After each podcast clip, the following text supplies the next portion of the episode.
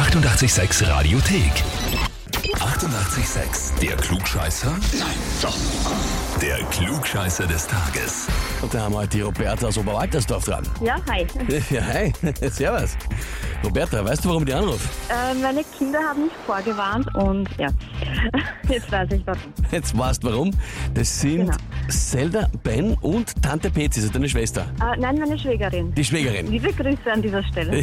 Genau, die haben geschrieben, sie möchten dich zum Klugscheißer des Tages anmelden, weil du immer ihre Hausübungen kontrollierst und alles besser weißt. Na, ich hoffe, dass ich den Ansprüchen gerecht werde heute. Ja, aber ich, mein, ich finde es ein bisschen, sage ich mal, gemein, weil man, dass du als Mama natürlich die Hausübungen kontrollierst und ihnen hilfst damit, das ist ja extrem lieb von dir. Und als Strafe dafür melden sie sich zum Klugscheißer an. naja, aber wenn ich es schaffe, kriege ich das Hefe. Ja, Das ist richtig. Wie oft muss man es ausbessern bei den Hausübungen? Naja, sie sind eh brav, aber sie sind ja noch in der Volksschule und im Gymnasium, also man muss schon drüber schauen. Ja gut, Roberta, Genau. dann würde ich sagen, probieren wir eine Runde, spielen wir oder? Ja, gerne. Dann legen wir los. Und zwar heute vor 2072 Jahren, also 49 vor Christus. Da sagt Gaius Julius Caesar einen Satz, der später als Alia Jacta Est oder das, was man landläufig kennt als die Würfel sind gefallen, in die Geschichte eingeht und berühmt wird. Die Frage heute lautet, was passiert direkt, nachdem dieser Satz fällt, Alia Jacta Est? Antwort A. Caesar überquert einen Fluss. Antwort B. Caesar lässt jemanden hinrichten. Oder Antwort C. Caesar führt seine Truppen in eine Schlacht.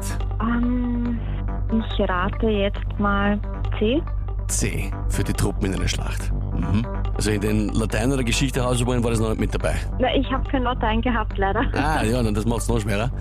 Naja gut, liebe Roberta, frage ich dich, bist du mit der Antwort C wirklich sicher? Ähm, nein, jetzt nicht mehr. Mhm. Ähm, so das erste war die Flussüberquerung und das zweite war die Hinrichtung. Genau.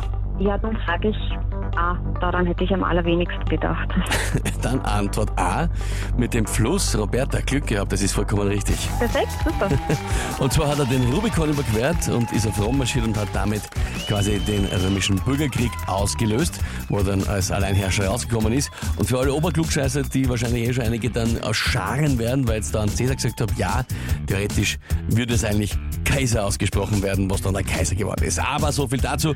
Für dich auf jeden Fall, Roberta, heißt es, du bekommst den Titel Klugscheißer des Tages, die Urkunde und natürlich das berühmte 886 klugscheißer -Häferl. Oh, cool, super, danke schön. Sehr, sehr gerne. Wünsche dir viel Spaß und liebe Grüße an deine Kids und an die Schwägerin. Ja, danke, werde ich ausrichten. Alles Liebe, vierte Baba. Danke. Und wie schaut's bei euch aus? Wer habt ihr, wo ihr sagt, ihr müsst aber unbedingt antreten zum Klugscheißer des Tages? Anmelden, Radio 886 AT. Die 88,6 Radiothek. Jederzeit abrufbar auf radio886.at. 88,6. Eighty-eight, sex.